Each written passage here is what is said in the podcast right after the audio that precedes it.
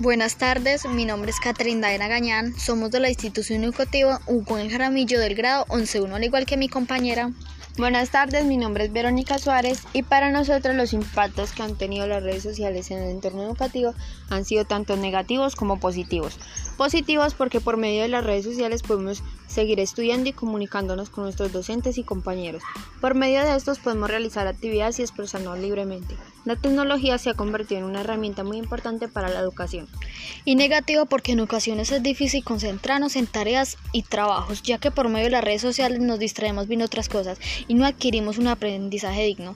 Negativo porque casi no hay participación y no hay igualdad, porque hay muchos estudiantes que no tienen la posibilidad de tener un dispositivo para entrar a clases.